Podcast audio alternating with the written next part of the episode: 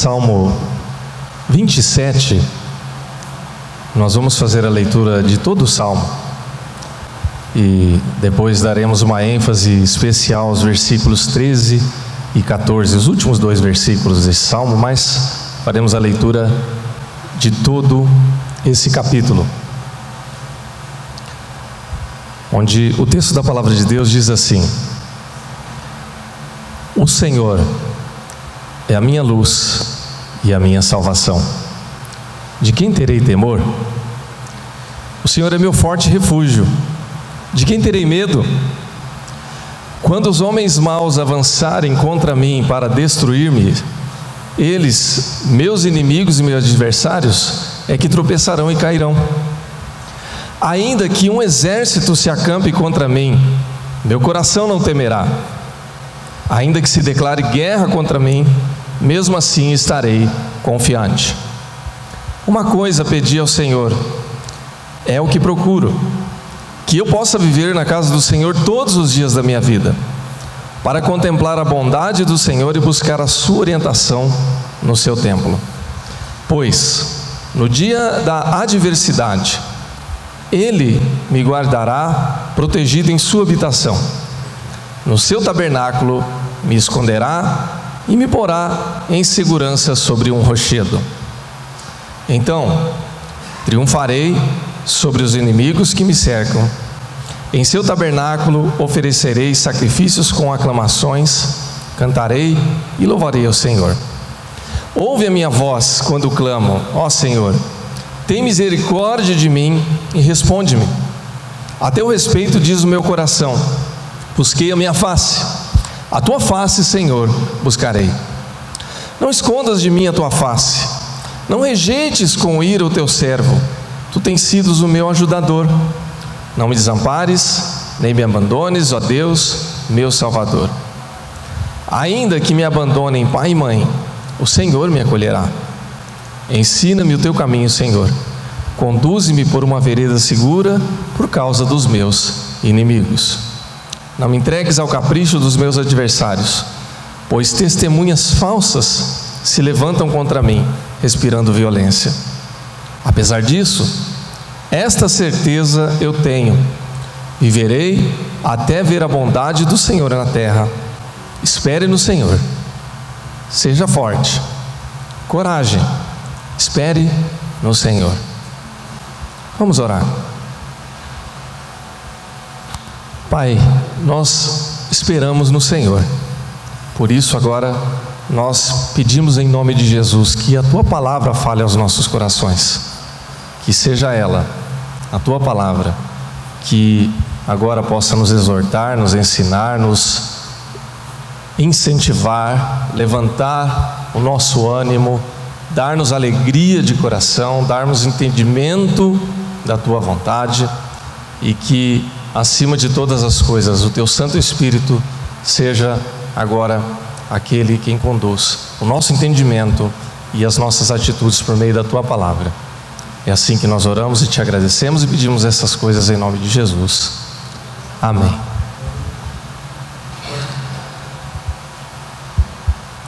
Nós estamos no último domingo do ano de 2018 e já na quase véspera do ano novo, né?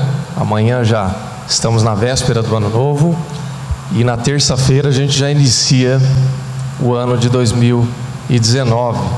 Estamos mais ou menos naquele clima de fim de festa ou de fim de trabalhos, né?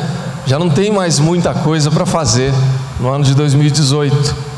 Mas nós ainda temos o privilégio de ter um último domingo na presença do Senhor, louvando a Ele, ouvindo a voz do Senhor. Um clima meio é, de culto meio intimista, né?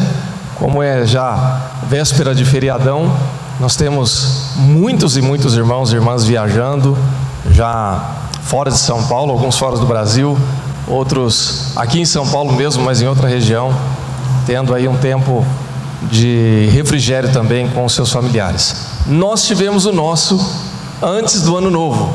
Pudemos viajar, estar com a nossa família no interior de São Paulo, ali no Velho Oeste. em Presidente Prudente, né? é um apelido carinhoso lá da região, é o Velho Oeste, porque é o Oeste Paulista, mas pode ser Velho Oeste de uma outra forma também, entenda como quiser. Né? Eu, tendo a melhor das perspectivas, eu vejo o Velho Oeste lá porque é calor. Né? Dependendo do lugar que você passa ali, você vai ver o poeirão e aqueles, aqueles matos girando ali né, com o vento e muito calor. Então, é, se alguém reclamar do calor de São Paulo, eu vou dizer que é brisa né, e que é refresco, porque lá sim é que está o verdadeiro calor, pelo menos na minha ótica, não é? Ah, e para quem conhece a região lá também. Então, nós tivemos o nosso tempo de refrigério e o nosso tempo de fim de festa. Então, chegar no fim do ano é pensar assim que algumas coisas que já se passaram não vão voltar mais.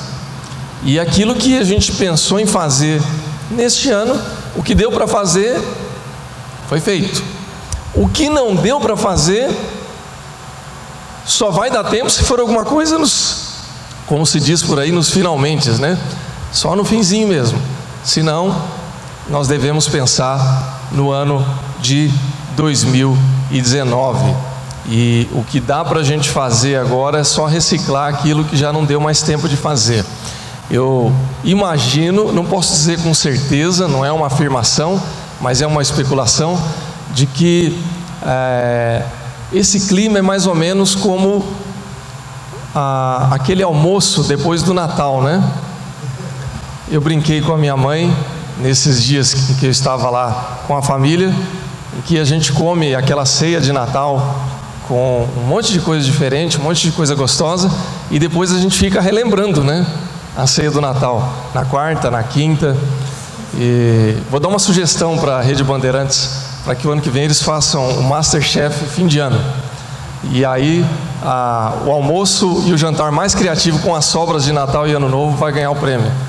Né? Porque a gente vai ter algumas ideias. Né? Mas brincadeiras à parte, essa é mais ou menos a nossa expectativa. A gente tem algumas coisas que passam e que a gente não vai mais reviver.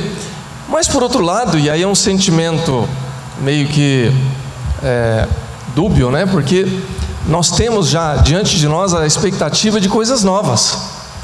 Então, mais importante do que ficar falando ou pensando naquilo que não foi feito ou naquilo que não foi bom no ano que já passou, nós temos a perspectiva ou a expectativa de pensar em coisas novas, em aquilo em que podemos esperar de Deus ou com Deus e naquilo que podemos projetar ou pelo menos planejar para a nossa vida, para a nossa casa, para a nossa família, para a nossa igreja, para os nossos relacionamentos no ano de 2019 que está por chegar. Então, essa, de uma certa maneira, é uma perspectiva de todas as pessoas e, naturalmente, é uma perspectiva ou uma expectativa para todos os cristãos também. E o texto que nós lemos do Salmo 27, de uma certa maneira, ele nos ajuda a colocar em perspectiva todas essas coisas, pensando no ano que é, já passou e que está por se encerrar, pensando nos desafios que nós já passamos, colocando já em perspectiva novos desafios para o ano de 2019 e também encerrando a nossa reflexão com uma expectativa de esperança acerca daquilo que está por vir. Então, de uma certa maneira, eu gostaria de refletir nesse salmo pensando em toda essa perspectiva do que já passou, do que está presente, do que está por vir ainda na ótica daquele que anda com o Senhor Jesus não apenas uma ótica do mundo como algo do tipo, olha, deixa tudo para trás e vamos para 2019. Você pode até pensar assim, mas colocando na ótica do Senhor Jesus, da palavra de Deus, daquele que confia no Senhor, como nós cantamos ainda há pouco, depositando a nossa esperança e a nossa confiança em Deus. Então, vamos ao salmo e vamos à reflexão da palavra de Deus.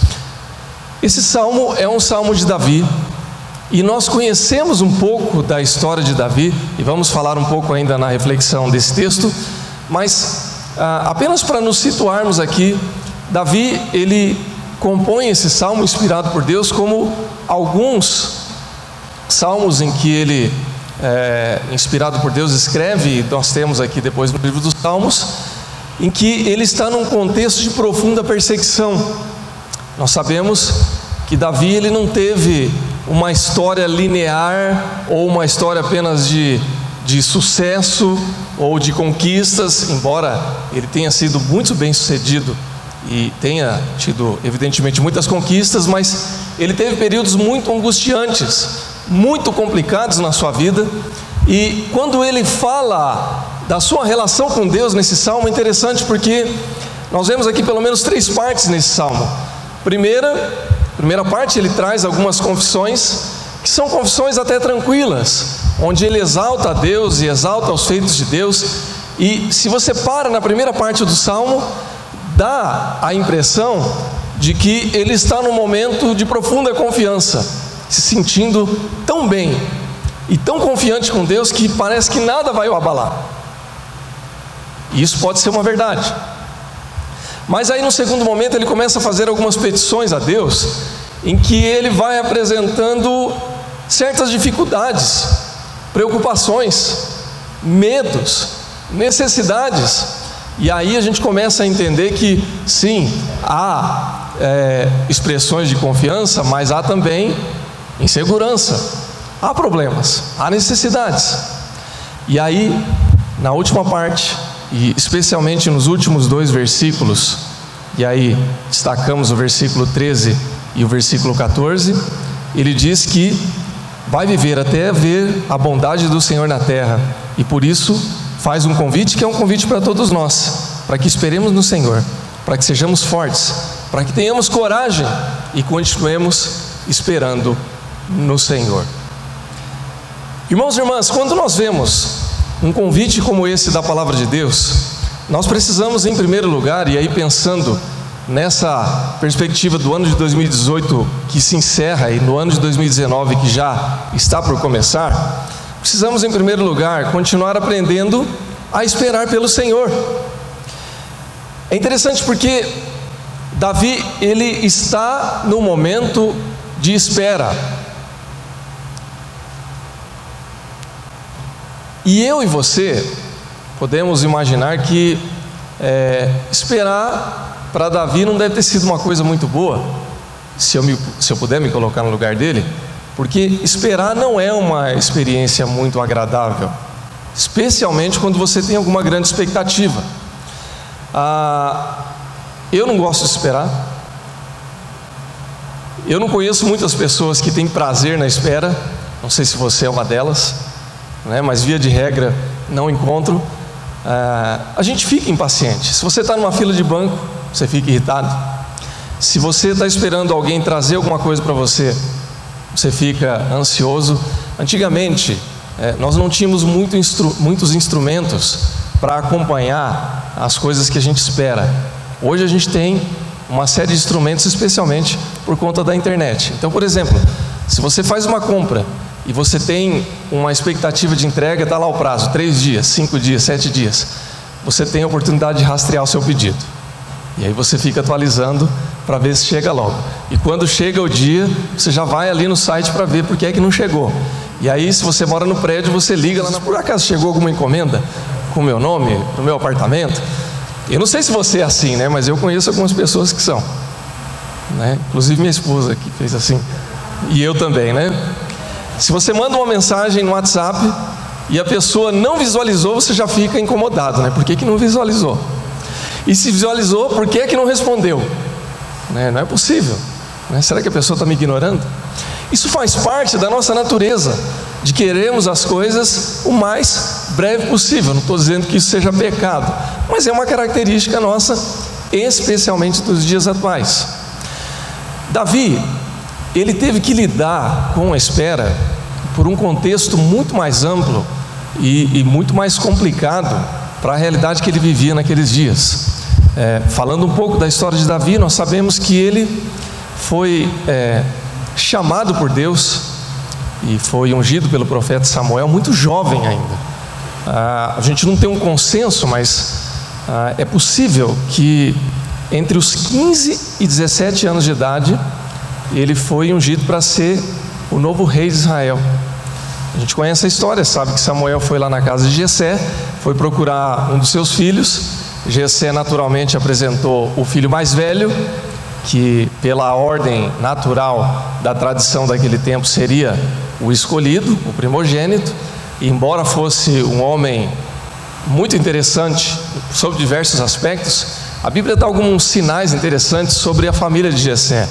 Né? São vários homens, todos fortes, belos, preparados, inteligentes, ah, linhagem muito boa, né? Todos da mesma forma, todos muito bem preparados. Mas não era nenhum daqueles que Jessé apresenta, mas sim aquele que Deus chama. E aí sobra Davi então, e na verdade era ele o homem escolhido. A Bíblia diz que Davi, é, a, a tradução do Almeida traz uma expressão interessante sobre a sua aparência. Diz que ele era um jovem de gentil aparência, um jovem bonito, bonitinho, né, bem arrumadinho, mas que quando ele é ungido rei, quando ele vence Golias, ele se torna uma pessoa muito famosa, muito requisitada, muito benquista na sociedade de Israel, de modo que ele tem uma ascensão meteórica na sua jornada. Em um dia, ele é um pastor de ovelhas, o último dos filhos de Jessé, aquele que ninguém dá muita importância, e de repente ele é um herói militar, porque ele derrota um gigante. Ele em pouco tempo se casa com a filha do rei, e ele vai morar na casa do rei.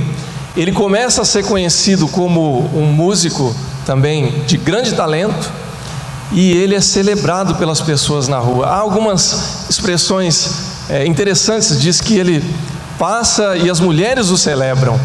E aí alguns começam a cantar que Saul mata mil, mas Davi mata dez mil. Me desculpem se eu estiver errado na proporção dos números, mas eu não recorri ao texto aqui, eu posso me confundir. Mas a expressão é mais ou menos essa: que Davi ele é tão famoso que ele é até maior que o rei em seu nome.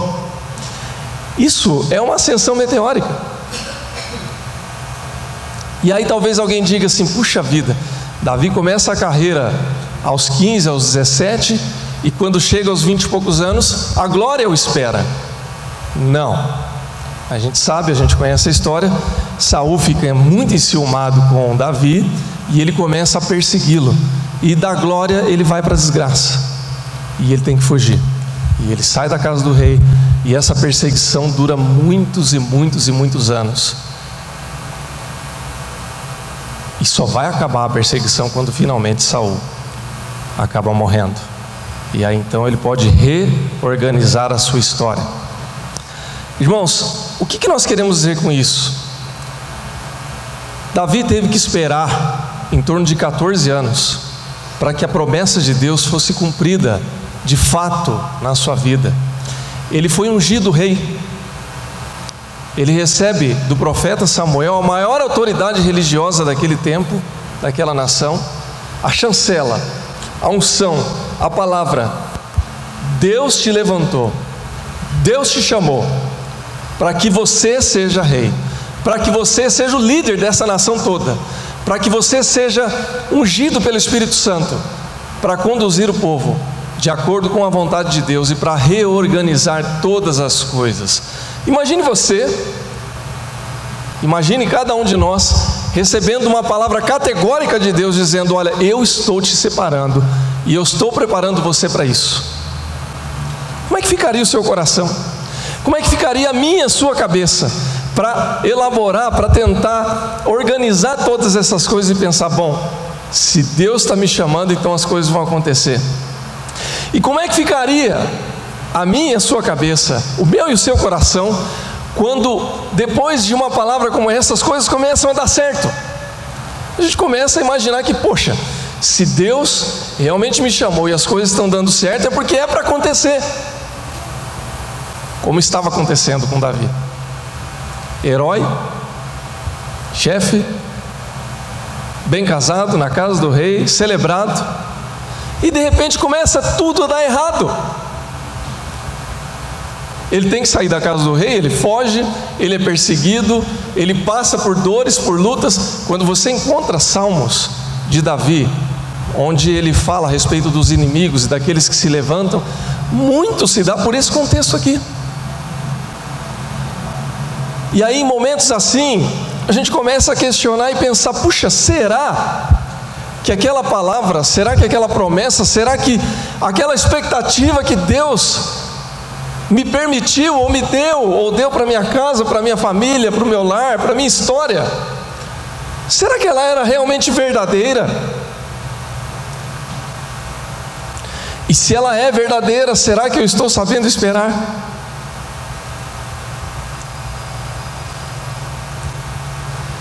Irmãos, nem todas as coisas acontecem no nosso tempo. A gente já ouviu isso muitas vezes, mas é preciso que a gente reforce isso. Nós tivemos um ano de 2018 que é, a gente não pode aqui é, é, pulverizar e falar individualmente, porque cada um tem a sua história, a sua realidade. Mas pensando de uma maneira geral, pensando de forma coletiva, 2018 talvez não tenha sido o melhor dos nossos anos. Foi um ano difícil em muitos aspectos. Embora eu creio que nós tenhamos recebido muitas, perdão, recebido muitas e muitas bênçãos também. Mas foi um ano difícil na economia, foi um ano muito difícil na política. Né? Nós tivemos aí uma eleição, talvez das mais barulhentas e acirradas dos, dos últimos anos, e uma eleição que, pelo menos nas redes sociais, parece que não acabou ainda. É, não sei, mas ah, foi um ano complicado, foi um ano diferente. E em muitos aspectos, para muitas coisas que a gente está envolvido aí, foi um ano que a gente gostaria que acabasse logo. Né? Por quê? Porque a gente tem que esperar as coisas acontecer. Muitas coisas não dependem da gente. E a gente fica nessa angústia, né? Será que acaba? Será que vai mudar? Será que 2019 vai ser diferente? Meus irmãos e irmãs, em algum aspecto, com certeza, 2019 vai ser diferente. E a esperança, e nós ainda vamos falar um pouco sobre isso, mas a esperança é que seja melhor. E a convicção que nós temos é que, seja como for, Deus estará conosco. Deus não vai nos abandonar. E se há uma promessa, se há um chamado de Deus, se há uma expectativa que Deus ou nos deu, ou colocou sobre nós, você pode ter certeza que Deus não vai mudar. Se tem promessa de Deus para mim, para você, para minha casa, para sua casa, é promessa de Deus. Se há uma expectativa que Deus permitiu, porque é, há expectativas que a gente põe em Deus que não são de Deus, né? então é, Deus não tem compromisso com aquilo que não é dele. Mas se há uma expectativa que Deus permitiu, que é dele, então vai ser cumprida. Agora, é fato que às vezes nós vamos ter que esperar mesmo, que nem tudo vai ser no nosso tempo. Deus tratou Davi durante 14 anos, para que ele pudesse ser o rei que ele foi, para que ele pudesse reorganizar toda Jerusalém, mas ele passou 14 anos esperando. E essa espera não foi uma espera do tipo, ah, vou assistir Netflix aqui enquanto vou maratonar duas séries aqui para o tempo passar mais rápido, para ver se eu chego lá depois e, e as coisas acontecem. Não vai ser assim. Foi difícil, foi duro, houve perseguição, houve muitas decepções. Mas chegou a vitória de Deus também. Chegou o tempo de Deus. E ele aprendeu a esperar. E tenho para mim, irmãos e irmãs, conhecendo a história de Davi, que algumas vezes ele não soube esperar. Você sabe do que eu estou falando. Mas nesse momento ele aprendeu a esperar. Irmãos e irmãs, nós precisamos aprender continuamente a esperar pelo Senhor. E você pode ter certeza, você pode ter convicção pela palavra do Senhor, que aquilo que Ele tem preparado para mim e para você Talvez tenha sido o ano de 2018, nem o de 17, nem o de 16.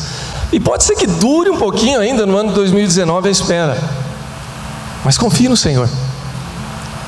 Porque há de chegar o tempo que Ele tem preparado para mim e para você.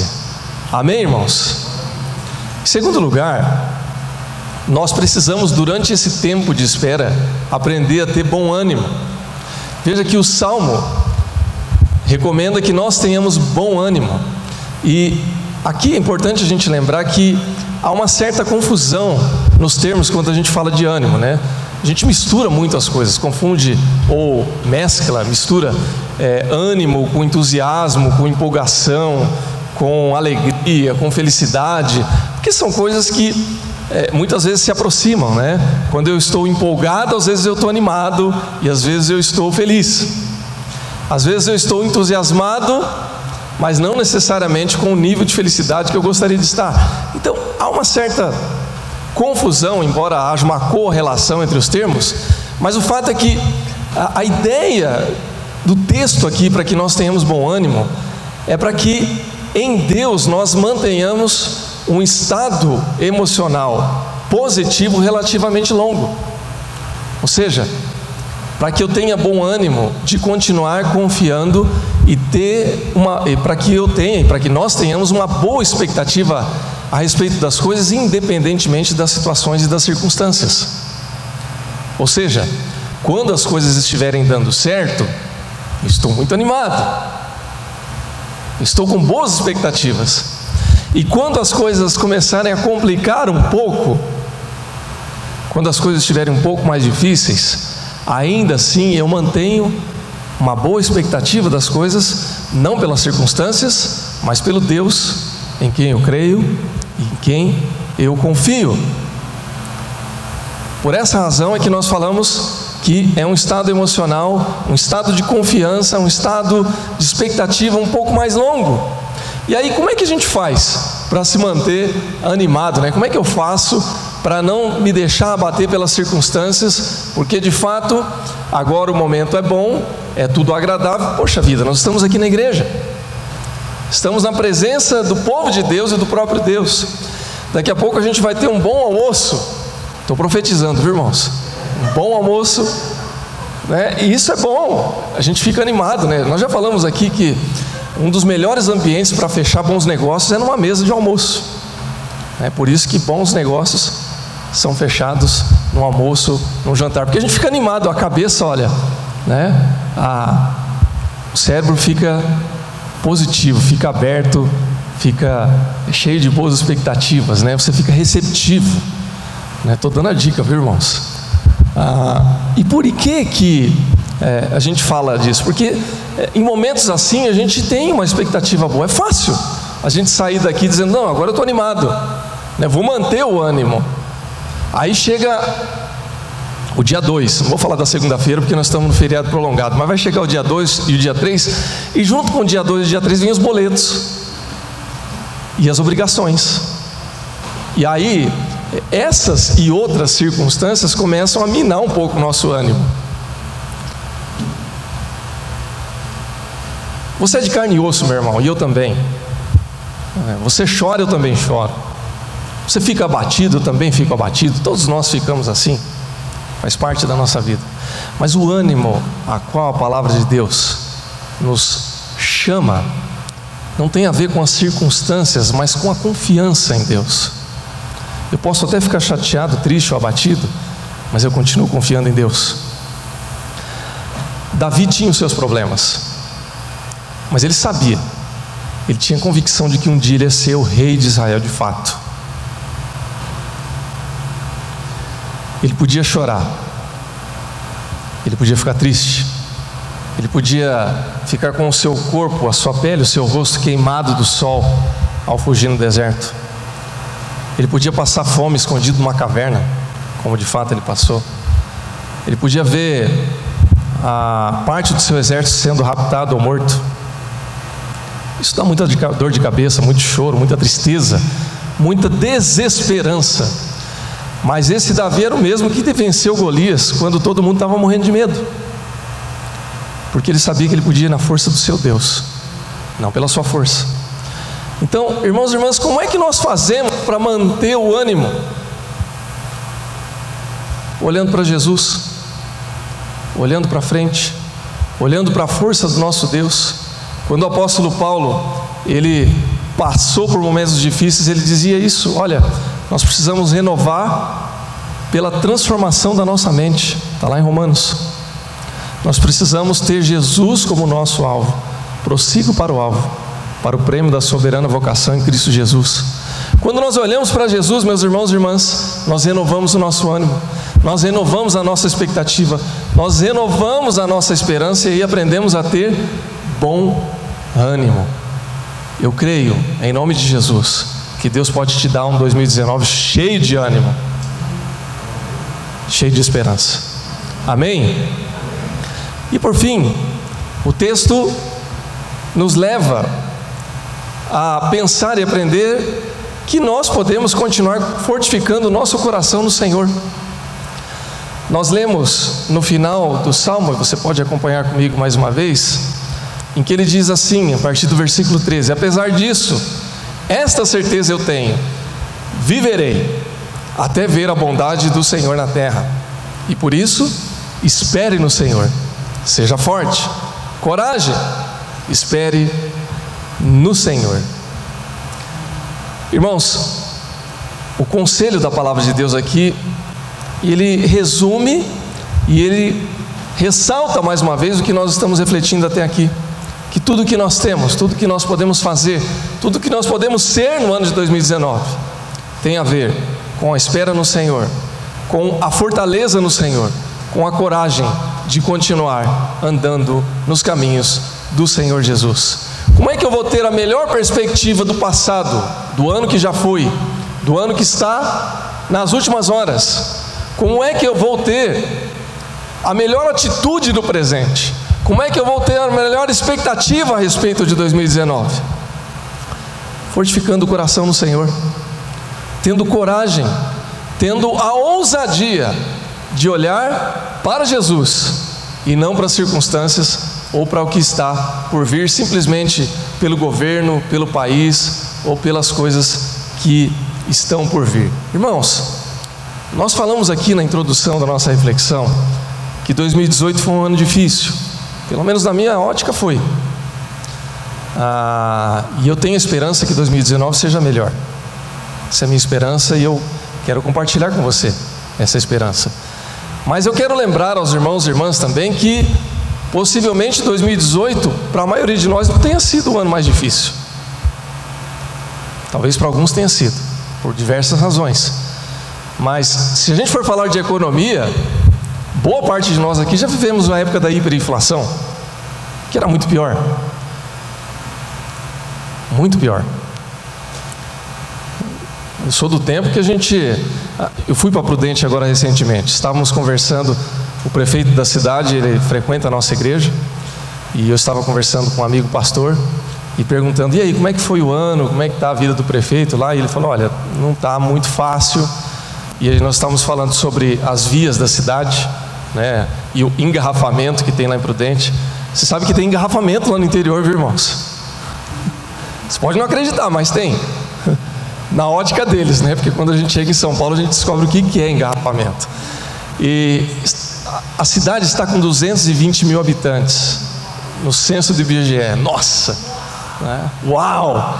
Isso é coisa de caipira, viu, irmão? Só gente do interior é que conta o número de habitantes da cidade, viu? Ah, chega e fala assim: ah, quantos habitantes sua cidade tem? A minha tem 220 mil. Ah, a minha tem 300. Coisa de gente do interior, né? Quem é do interior sabe como que é. E a gente estava falando que tem 220 mil habitantes. Uau! e tem 230 mil carros registrados na cidade. Uau! Tem mais carro que habitante. Irmãos, a gente estava falando de crise, né? Eu sou do tempo que ter carro na garagem era luxo. Pelo menos para o meu contexto, né? De infância, né?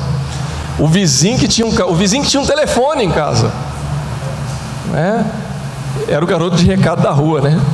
A gente precisava avisar a mãe que ia chegar mais tarde e ligava para o vizinho. Irmãos, 2018 foi um ano difícil, mas eu tenho certeza que outros anos foram mais difíceis. E o que, que eu quero dizer com isso? É que seja qual for a fase que a gente viva, qual for o tempo que a gente tenha vivido, Deus esteve conosco. E Deus foi Deus. O apóstolo Paulo, ele traz uma declaração interessante em uma das suas cartas, em que ele diz assim: Aprendi a viver na fartura e aprendi a viver na fome.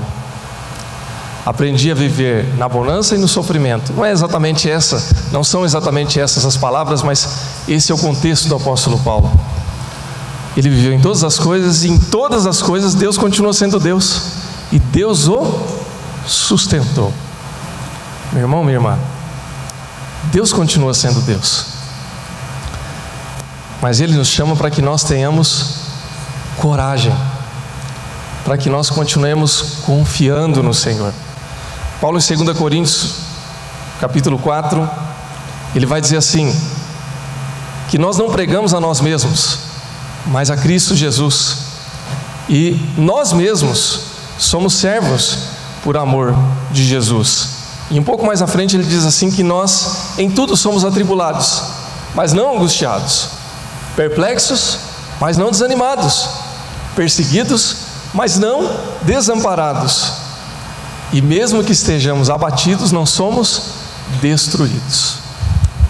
Para isso, é necessário uma boa dose de fé, de confiança, de coragem, de esperança. E é o Senhor Jesus quem nos convida para que nós tenhamos toda essa fé, essa coragem e esperança. O desejo do meu coração e o entendimento da palavra de Deus que eu gostaria de trazer aqui, meus irmãos e irmãs, nesta manhã, é para que nós continuemos olhando para o Senhor Jesus nesse ano de 2019. Que por meio do conforto e do conselho da palavra de Deus, nós tenhamos toda a convicção e a paciência para esperar no Senhor. E não desistir. E não desanimar. Que nós aprendamos a ter bom ânimo em Cristo Jesus. E que por meio desse bom ânimo o Senhor continue a fortificar o nosso coração para que nós enfrentemos o ano de 2019 com coragem, com alegria, com fé na certeza de que tudo aquilo que Deus tem preparado para nós vai chegar a bom termo. Se você tem sonhos para 2019, seja em qual área for, confie no Senhor. Se é no trabalho, confie no Senhor. Se é na, nos estudos, na vida acadêmica, na área familiar, seja qual for, confie em Deus. Aprenda a esperar. Não desista. Ande no Senhor. 2019 vai ser um ano para a gente chorar bastante, vai ser um ano para a gente se alegrar bastante, vai ser um ano para a gente celebrar em Cristo Jesus, e seja qual for o momento, seja qual for a luta, Deus estará com você, meu irmão. Confie no Senhor. Amém? Eu quero convidar você para se colocar em pé nesse instante, nós vamos orar.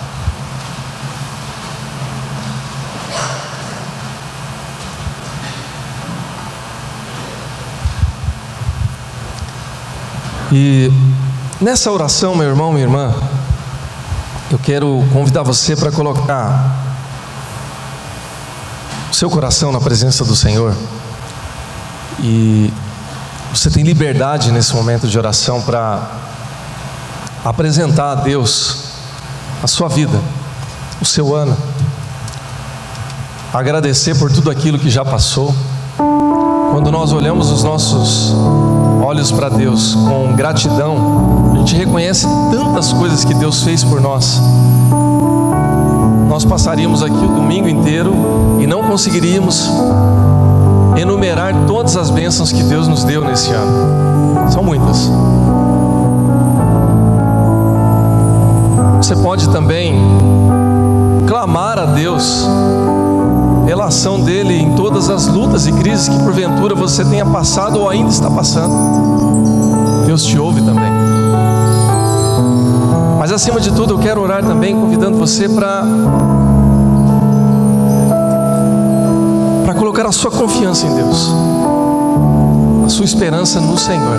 Irmãos, não é o governo que vai melhorar a nossa vida em 2019. Ele pode dar uma ajuda economia que vai mudar a sua vida no ano 2019. Pode até favorecer. Não são as pessoas propriamente que vão mudar a sua realidade, mas é Cristo. Com Deus, nós podemos vencer todas as coisas. E é Deus quem tem nos sustentado até agora e é Ele quem vai nos sustentar, em nome de Jesus. Vamos orar. Pai, nós queremos te agradecer porque o Senhor é Deus. Nós queremos te agradecer em primeiro lugar porque em Cristo nós temos a salvação, que é o maior presente das nossas vidas.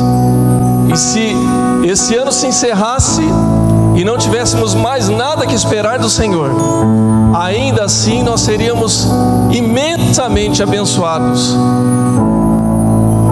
porque temos a salvação em Cristo Jesus. Mas ainda assim, ó Pai, nós somos gratos porque o Senhor, pela tua graça, nos presenteia com as tuas misericórdias, nos presenteia com bênçãos, com promessas, com o suporte nos dias difíceis, porque o Senhor é um Deus gracioso. Por tal razão, ó Pai, nós queremos pedir em nome de Jesus que o Senhor fortaleça-nos com a tua graça, que o Senhor aumente a nossa fé, que o Senhor nos encha de coragem e esperança, ó Pai, para enfrentar todos os desafios que porventura vierem no ano de 2019. Que sejamos, ó Pai, perseverantes, que sejamos prodígios em falar do Teu nome, em pregar o Teu Evangelho, em testemunhar das Tuas bênçãos, em falar do, do nome maravilhoso do Teu Filho Jesus Cristo. Muito obrigado, ó Pai, por tudo que já passou até aqui pelo ano que está por se encerrar. Muito obrigado, Pai, porque o Senhor nos sustentou nos dias mais difíceis, nos dias mais dolorosos, nas noites mais angustiantes, o Senhor esteve conosco. Muito obrigado por isso, Senhor Deus. Nós reconhecemos que é o Senhor quem nos sustentou. Nós te agradecemos também pelos dias felizes, pelos dias alegres, pelos dias de júbilo e celebração, porque cremos que todas as vitórias que nós tivemos nesse ano foram amparadas e sustentadas pela tua graça. Queremos reconhecer isso também em nome de Jesus. Muito obrigado, Senhor Deus. E agora nós pedimos que o Senhor continue a visitar a cada um dos teus filhos e filhas que estão aqui nesta manhã e aqueles que porventura não estão, mas que estão debaixo da tua graça também, estão como parte do corpo de Cristo aqui representados. Senhor visite cada família aqui, Senhor Deus, cada lar, cada casal, pais, filhos, avós, e que o Senhor nos sustente assim com a tua graça, Senhor Deus, e abra os nossos olhos que nós possamos vislumbrar a tua graça, as tuas bênçãos e o teu poder, e que o nosso coração se encha de coragem, para que nós possamos vivenciar tudo aquilo que o Senhor tem preparado para nós neste ano que está por se iniciar. Nós oramos assim, nós te agradecemos e nós pedimos essas coisas no nome do Senhor Jesus.